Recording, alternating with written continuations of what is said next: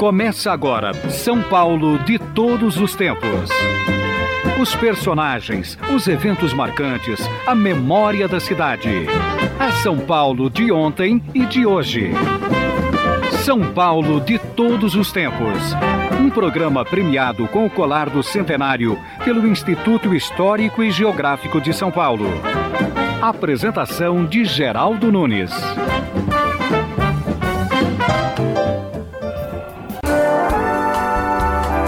O Dia Mundial da Voz é 16 de abril, celebrado por fonoaudiólogos de todo o mundo. A voz expressa sentimentos. Não há duas vozes iguais. O tórax do homem é um violão perfeito. A voz não morre. Voa nos espaços siderais. A poluição sonora um dia será extinta. Pode até ser, mas as vozes sempre existirão.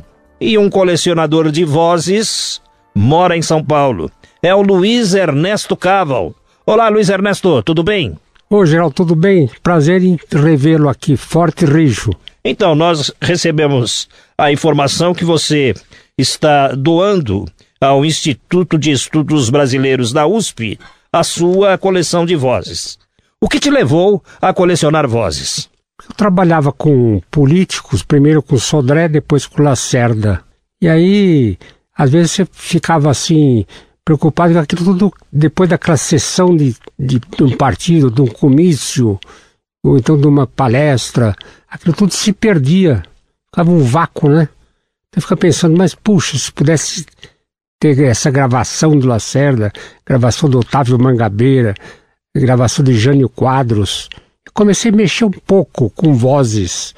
De repente eu vi que era interessante, outras pessoas queriam também ouvir que me formei em 51 na Escola de Jornalismo Casper Libro. Paraninfo, Carlos Essa é a primeira turma da Casper. Primeira turma. Só que eu repeti um ano. Eu sou da primeira e sou da segunda.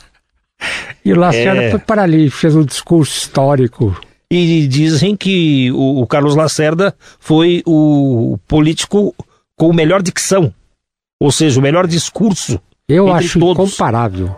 Vamos então ouvir Carlos Lacerda, que foi o chefe de Luiz Ernesto Caval, no jornal Tribuna da Imprensa. Ele chegaria depois a governador do estado da Guanabara e tinha um discurso moralista. Temos um governo cujas forças constituintes esqueceram este dado fundamental do problema de uma nação. A força moral são de reconstrução material. No Brasil, estamos enfrentando uma aliança crescente, ainda que monstruosa, nada paradoxal, porque profundamente compreensível entre as forças do egoísmo e da corrupção e as forças do comunismo e da destruição da liberdade. Foi assim na China, foi assim nos países que um a um têm caído sob o tacão da bota totalitária. Os ladrões abrem caminho aos tiranos. Quando o povo desespera, quando o povo se desorienta, quando o povo perde a confiança nos instrumentos da liberdade. São Paulo de todos os tempos. Uma viagem ao coração da cidade grande. Vamos agora falar de Santos Dumont, que em 1906 realizou o voo pioneiro com o 14 bis, entrando para a história. Ele é reconhecido pelos franceses como o pai da aviação. Conosco está o dono do maior arquivo de vozes, o Luiz Ernesto Caval. Uma vez você me presenteou com uma gravação de Santos Dumont. Ah, é, tem outra aqui. Você se lembra? Eu trouxe mais uma. Générosité du gouvernement de la République française a voulu encore augmenter mon contentement en, m'élevant à la très haute dignité de grand officier de la Légion d'honneur. Hommage vraiment unique dans le monde, car partout sur la terre, on respecte, on admire la Légion d'honneur. On dirait qu'elle porte toujours l'empreinte de Napoléon. Partout, on l'admire, partout, elle grandit le nom de la France. En devenant hauts dignitaires, je me sens très fier.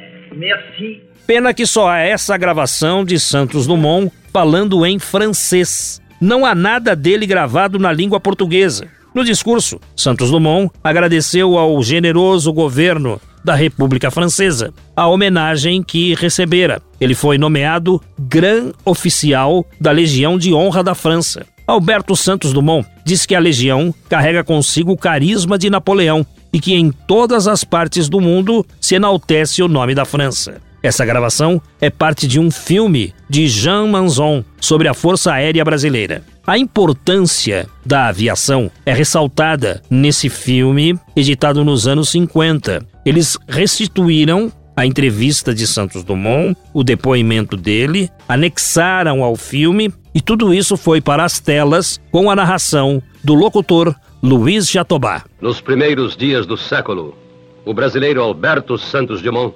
cobre-se de glória e respeito em Paris, através das experiências pioneiras em balões. A Torre Eiffel era jovem. Jovem era o século que levaria o homem ao profundo mistério do cosmos. 1906. É o século XX que decola com 14 bis para a conquista do espaço. Santos Dumont abre a porta do céu. 12 de novembro de 1906. Sob o controle do Aeroclube da França, Santos Dumont estabelece o primeiro recorde de aviação em todo o mundo. A pátria, desde o princípio, soube acolher e reverenciar o grande Alberto Santos Dumont. O povo o amou, patrioticamente emocionado. Passados os tempos, a Semana da Asa repete e renova a imortalidade deslumbrante do brasileiro que subiu ao céu. A Força Aérea Brasileira nasceu para duas missões nobres. A primeira é a defesa da soberania nacional o difícil adestramento para a guerra. A diversidade dos esquemas táticos exige a revisão incessante das técnicas de combate. No corpo de paraquedistas, Exército e aeronáutica operam harmoniosamente. Mas a FAB chamou a si outra nobre missão: a de prestar serviços relevantes ao povo brasileiro. O Correio Aéreo Nacional, através de suas rotas imensas, multiplicou centenas de pontes civilizadoras por todo o território. O Comando de Transporte Aéreo, outra unidade idealista. Seus aviões levam às áreas confinadas do Brasil o socorro, o recurso, os primeiros instrumentos do progresso, estendendo laços humanos dentro do Brasil dando fraternal apoio aos pioneiros do Oeste, a FAB realiza uma tarefa insubstituível. Uma tarefa que seria impossível sem o denodo dos seus comandantes, sem o espírito de solidariedade que anima estes voos solitários. Numa atividade silenciosa, a FAB aparelhou-se para a proteção dos brasileiros onde a vida humana correr perigo. As unidades de salvamento simbolizam todo o espírito da corporação em tempo de paz. Utilizando a aviação como instrumento útil à comunidade, a FAB sabe como conferir a grande descoberta de Santos Dumont seu mais profundo sentido. Voar é criar vida. Voar é um transcendente serviço público feito ao Brasil e a todos os brasileiros. Se a aviação militar é civilizadora, a nossa aviação civil, por sua vez, transcende o interesse comercial, transformando-se indispensável agente do bem público. Por seu volume de tráfego, por sua importância econômica, o Brasil se encontra entre as principais nações aeronáuticas do mundo. Entre os variados serviços de ordem pública prestados pela aviação, a aerofotogrametria é importantíssima. Só o emprego deste método moderno nos permite chegar à solução de urgentes problemas de mapeamento e também do levantamento de dados ligados à geoeconomia. Os mais adiantados setores da aviação civil incumbem-se do preparo de novos pilotos. Assim, no Brasil, pátria do pai da aviação, a causa pública sempre serve de inspiração à aeronáutica. Esta é a mais válida homenagem que os brasileiros podem prestar à memória de Santos Dumont. A aviação permanece nossa história como um destino. É ela que torna mais curto o caminho da riqueza coletiva. Apresentação: Geraldo Luiz. Além de Santos Dumont, o acervo de vozes de Luiz Ernesto Caval guarda gravações de Cândido Rondon, Rui Barbosa, Washington Luiz e depoimentos de artistas como Carmen Miranda, Dalva de Oliveira e Orlando Silva. O compositor Pixinguinha, que está sendo lembrado pelo centenário de seu nascimento, também tem guardada uma gravação neste acervo. Ele conta que, a princípio, ninguém queria gravar a música que se tornou seu grande sucesso, Carinhoso. Primeiro, para gravar o Carinhoso, foi chamado o Francisco Alves. Francisco Alves. Se interessou? Não. Não se interessou pelo carimbo? E o, e o Galhardo Silva? Faltou, tá Carlos. Galhardo. Carlos, Carlos Galhardo. Sim. Desculpa. É. Também, Galhardo. também faltou. Não se interessou. Então o Mr. Evans disse, ó, não grava mais. Não veio gravar, não grava mais. Aí então chamou o Orlando, e o Orlando gravou. Se fôssemos aqui apresentar tudo o que existe na Vozoteca de Luiz Ernesto Caval, não haveria tempo para tudo, mas isso estará disponível para o público. Vamos então retomar o contato com Lúcia Tomé, coordenadora de conservação e restauro da USP, que vai receber o acervo. Na verdade é isso, é pro- procurar o Instituto de Estudos Brasileiros. Eh, normalmente as pessoas entram em contato com a diretoria, com a diretora, que é a professora Maria Ângela Fagin, né, eh, através de uma correspondência. Ah, e dentro da instituição a gente tem comissões para verificar o acervo. Enfim, passa pelo, por um processo burocrático que não é tão complicado assim. Né? E se tiver interesse da instituição, Aí se faz as, as normativas e os protocolos e a gente né, vai até a residência e faz uma análise também e depois o acervo entra para a Universidade de São Paulo. E aí faz todo o mesmo processo, né? Fotografa, faz a higienização, né? a estrutura todo o acervo, ele passa pela, pela catalogação e depois começa a ser disponibilizado é um trabalho longo e ele é demorado também, né? Que você tem que tomar muito cuidado com, com pelo menos você tentar recuperar todas as informações é, que esse acervo engloba para você poder disponibilizar para o público. E às vezes você tem que ter um grupo de pesquisadores junto também para não perder essas informações. Então eu quero agradecer a você, Lúcia Tomé, Imagina, muito coordenadora. obrigada. Muito, Muito obri- obrigada pelo interesse. A Vozoteca deve seguir dentro de 15 dias em um carro de mudanças, da casa de Luiz Ernesto até a USP, e o trabalho de decupagem e digitalização deverá estar concluído no mínimo em três anos. Só que Luiz Ernesto Caval ainda mantém o gosto de colecionador. Porque sempre tem um que telefona, um pergunta uma coisa, tem um professor lá de não sei da onde, que é a voz do, do Carlos Drummond, Lígia Fagundes Telles, Hernani Donato, e você vai arrumando e ele vai trocando. Eu troquei Rondon por Peron. Uma pessoa tinha um Rondon e eu não tinha. Eu tinha o Peron, que eu tinha estado na Argentina. Eu falei, você não quer trocar? Ah, então, então foi em casa, trocou. Tem essa coisa assim de colecionador mesmo. Então tô nessa por enquanto. E aí você começou a ficar preocupado de chegar o dia de partir dessa É vida. verdade, é verdade. E aí, com quem fica a coleção? É. Seus filhos não quiseram saber? Eu tenho três, três filhas, elas gostam, mas não tem esse amor que a gente tem pe- pela memória gravada, né? Pelo som gravado, essa coisa que a gente tem. Ah, tenho mais essa, tenho mais essa. Ah, agora consegui Saint-Exupéry, agora consegui o Gandhi, agora consegui o Einstein, agora consegui Pelé com sete anos de idade. Essa coisa assim que tem de colecionador. Isso ninguém tem. Eu coleciono vozes. O Luiz Ernesto se vai e a coleção continua. Continua, sem o dúvida Instituto alguma. de Estudos Brasileiros se propôs a isso. se propôs a isso. Né, Depois é como a coleção Mindlin, agora inaugurada, 120 mil livros digitalizados.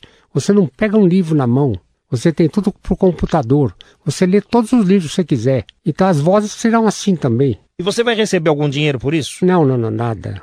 Isso é uma doação Gratuitamente por- não, nada. doado para a população. doado para população universitária e público em geral. Luiz Ernesto Cava, nós conversamos Isso. com os representantes do Instituto de Estudos Brasileiros da USP sim. e eles disseram que adoraram a sua Ah, gostaram? coleção. Gostaram? E daqui uns 15 dias Sim. vai uma equipe especializada em acervo para fazer a mudança. Puxa vida. E tudo contratado por eles, É. tudo pago por eles. A hora que o pessoal estiver tirando aquilo da sua casa, não vai bater uma saudadezinha, você não vai chorar, não? Vou. Não vai ser doído. doído. Acho que eu vou para Ubatuba ou, ou então vou almoçar no Estadão se me convidarem. Você não vai ficar perto para ver. Não. É, não é que é triste, mas é muito emocionante, né? Já ficou emocionado aqui?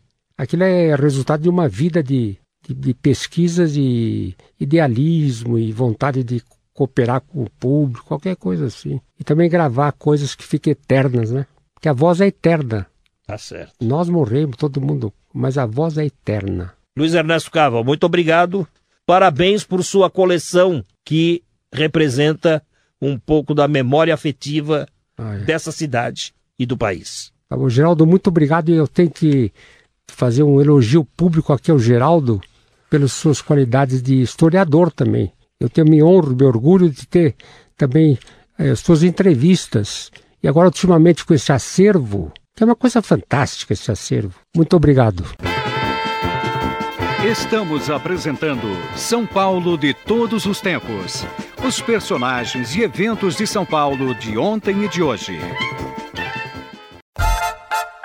A cidade e o futebol de todos os tempos, com Geraldo Nunes. Sou alvinegro da Vila Belmiro, o Santos vive no meu coração. Este é o hino oficial do Santos Futebol Clube. Mas os torcedores do Peixe preferem uma outra música, que se chama Leão do Mar, porque lembra uma época onde o Santos ganhou tudo. Agora quem dá bola é o Santos. O Santos Realmente, o Peixe do final dos anos 50 e dos anos 60 é um capítulo à parte na história do futebol que revelou o Rei Pelé para o mundo. Na semana que passou, os torcedores santistas se lembraram dos 50 anos do gol mais bonito de Pelé, marcado contra o Juventus. Debaixo da bola do sol, debaixo da bola da lua. Foi na rua Javari, no dia 2 de agosto de 1959, em um campo cheio de lama, que Pelé deu chapéu em três jogadores até ficar cara a cara com o goleiro Mão de Onça, que também foi encoberto até que o rei tocasse de cabeça para dentro do gol vazio. Quem viu essa jogada não se esqueceu dela, mas as imagens se perderam no tempo. Para restituí-las, foi necessário remontar o gol em computação gráfica. Pessoas que assistiram à jogada na Rua Javari de 59 foram levadas até Nova York para, com os técnicos e cineastas, remontarem o lance. O gol virtual, em cima do Juventus, foi exibido no documentário Pelé Eterno, onde ficará arquivado para sempre. Como no rádio, a imagem também é virtual. Graças ao exercício da imaginação, pedimos ao locutor da Eldorado ESPN, Reinaldo Costa, que narrasse aquele gol de Pelé, feito 50 anos atrás, de maneira virtual. Agora quem dá bola, agora quem dá bola. Vale lembrar que nenhuma emissora de rádio tem aquele gol em seus arquivos. É que o jogo aconteceu em um domingo, dia de clássico do Paulistão 59, cujo campeão foi o Palmeiras. Naquele tempo, não havia videotape e os torcedores só ficaram sabendo deste gol pelos plantões esportivos do rádio e pela descrição dos torcedores que estiveram no estádio do Juventus em 1959. Foi uma época onde os locutores não enfatizavam tanto o grito de gol. Por isso, o gol virtual, narrado por Reinaldo Costa, ficou assim.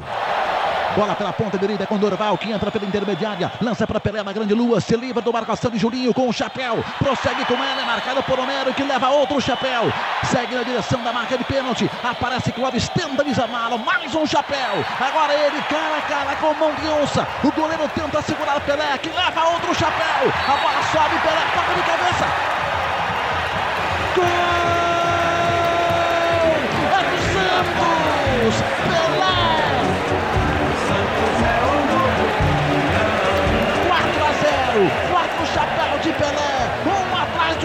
Outro. Sois rei, sois rei, sois rei. Nunca houve nada igual no futebol do Brasil. Foram quatro chapéus. Primeiro em Juninho, depois em Homero, em Clóvis. Ele humilha o goleiro com outro chapéu e toca de cabeça pro fundo do gol vazio. O mundo conhece um novo rei. Pelé, Pelé, gênio da bola. É o terceiro dele no jogo. 4 a 0 no placar para o Santos em cima do Juventus. E Pelé comemora dando um soco no ar.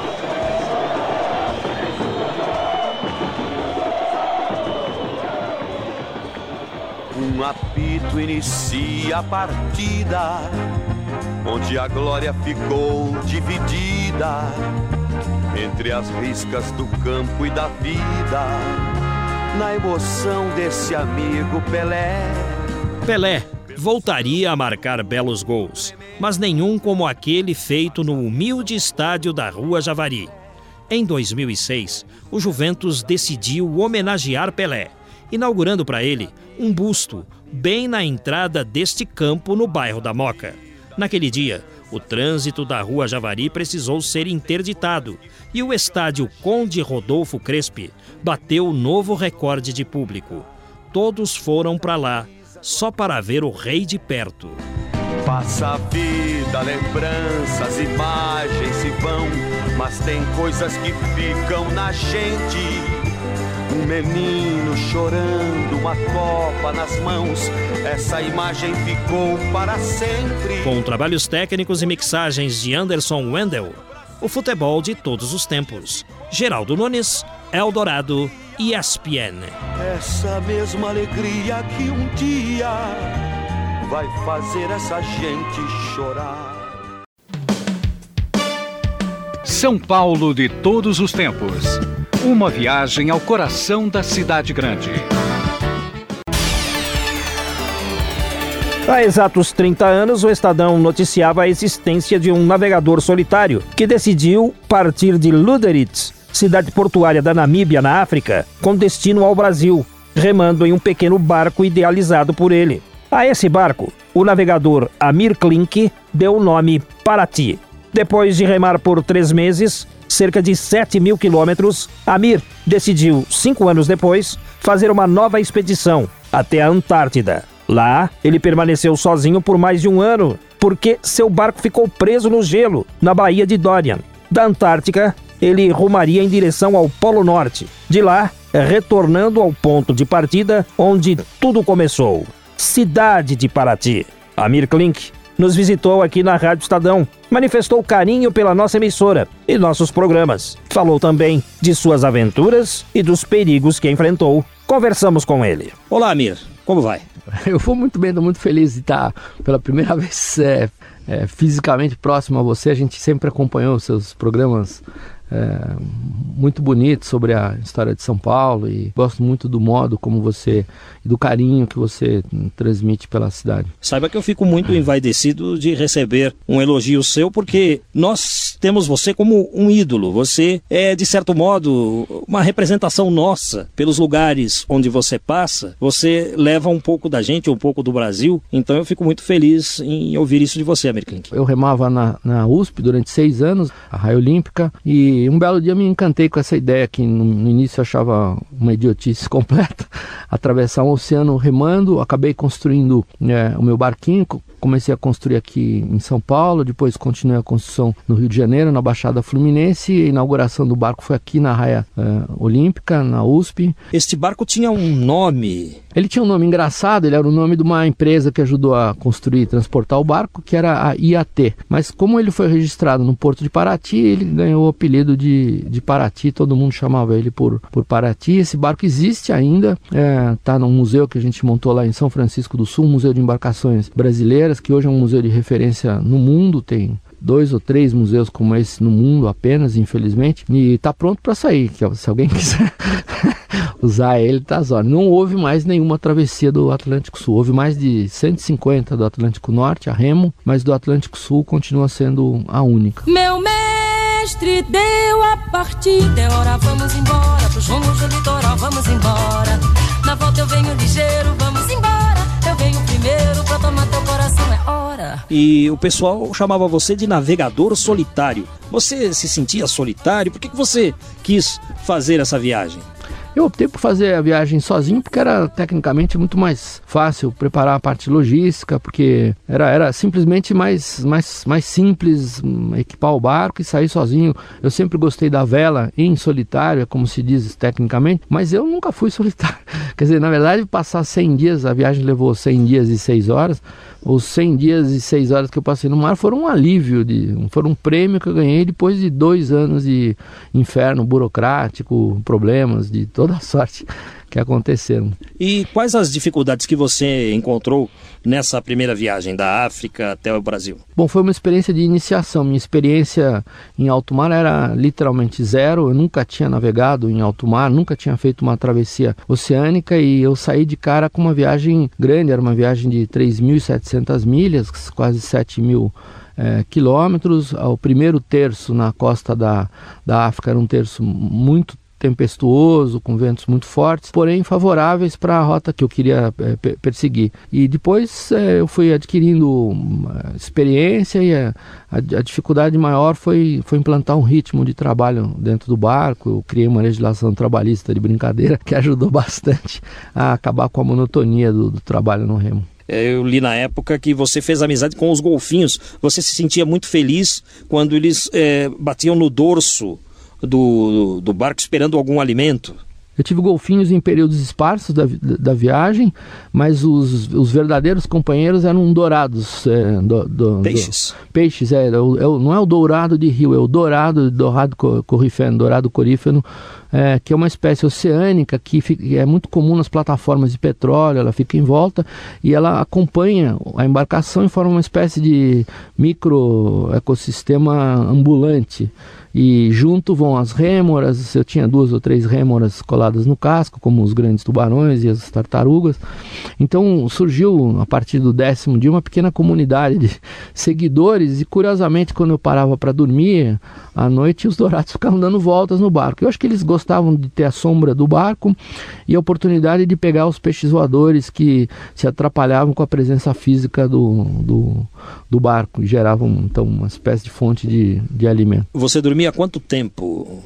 Oito horas? Muito diferente, por incrível que pareça, fazer uma viagem a remo, uma travessia a remo é mais fisicamente é menos estressante do que fazer uma viagem em solitário à vela. Porque no barco à vela você não pode dormir mais do que 45 ou 50 minutos. Você tem manobras, grandes esforços nos panos. No barco a remo, o esforço é o da remada, que equivale a um caminhar. E eu remava umas 10 a 12 horas por dia, ficava no posto de remo para produzir de 8 a 10 horas líquidas. Então eu tinha tempo para ler, tinha tempo para cozinhar e eu podia dormir 8 horas direto, o que é quase impossível hoje por causa do trânsito de navios. O barco meu coração não aguenta tanta tormenta de cria.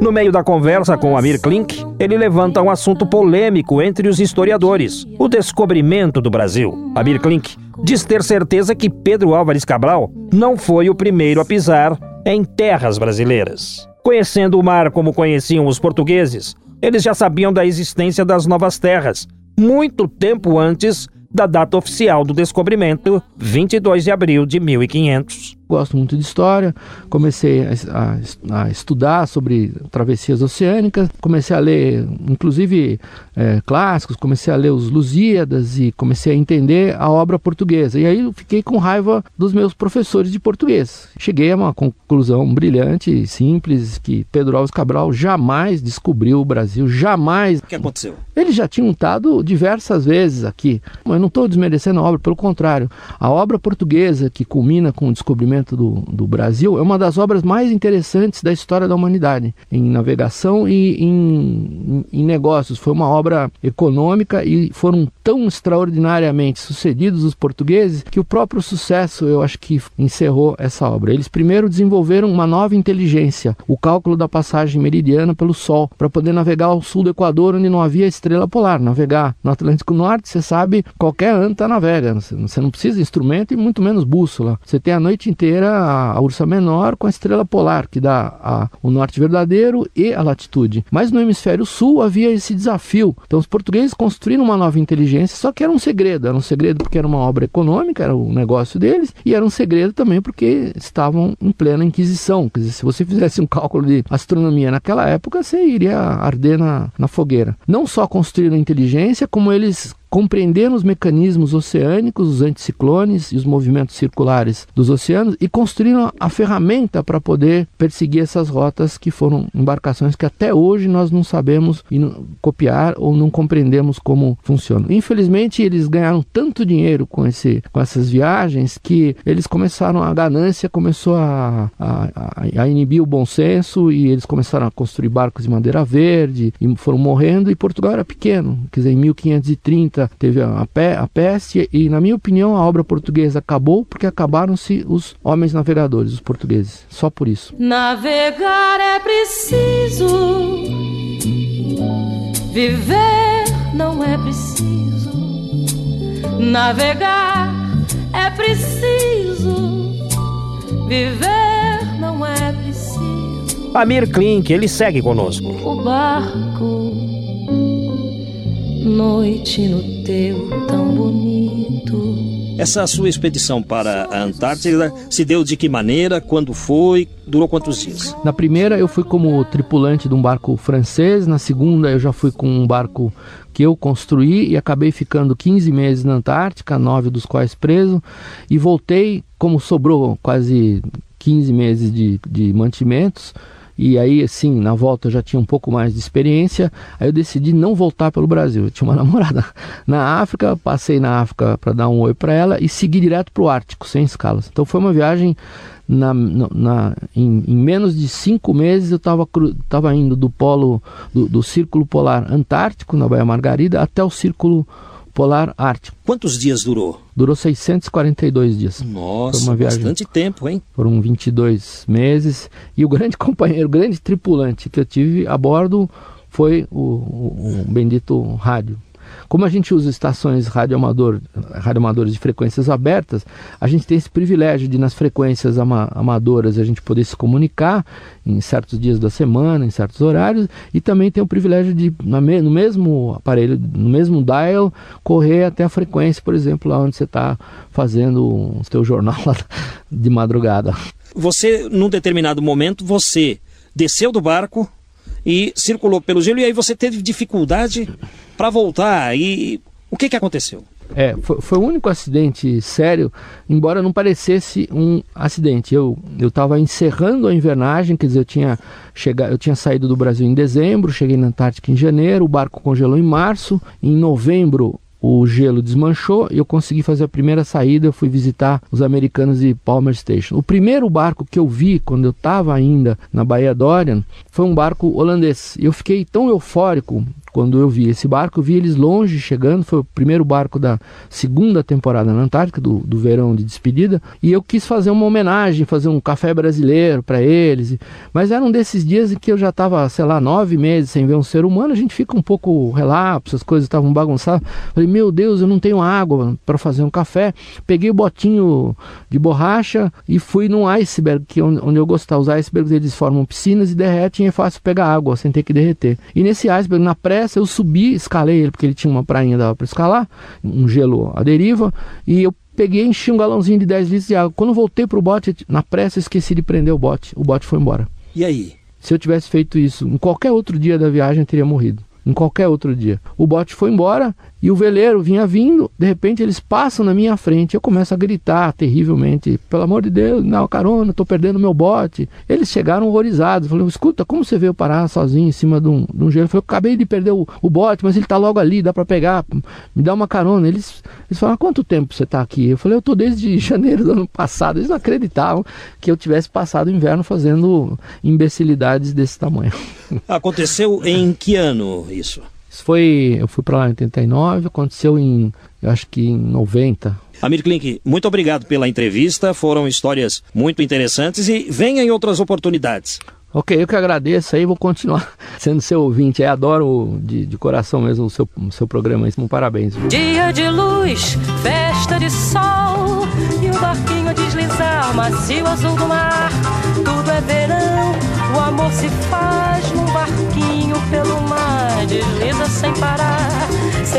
intenção. Nossa canção vai saindo deste mar e o sol.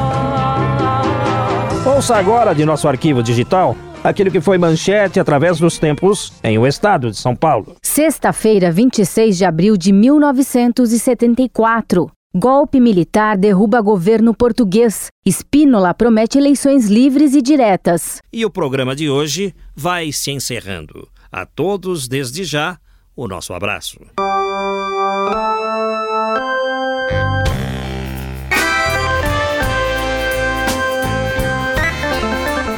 Trabalhos técnicos e mixagens de Antônio Silva, o Toninho Cuca. A apresentação é deste amigo que vos fala, Geraldo Nunes, com o apoio de produção de Valéria Rambaldi. Sendo assim, até lá!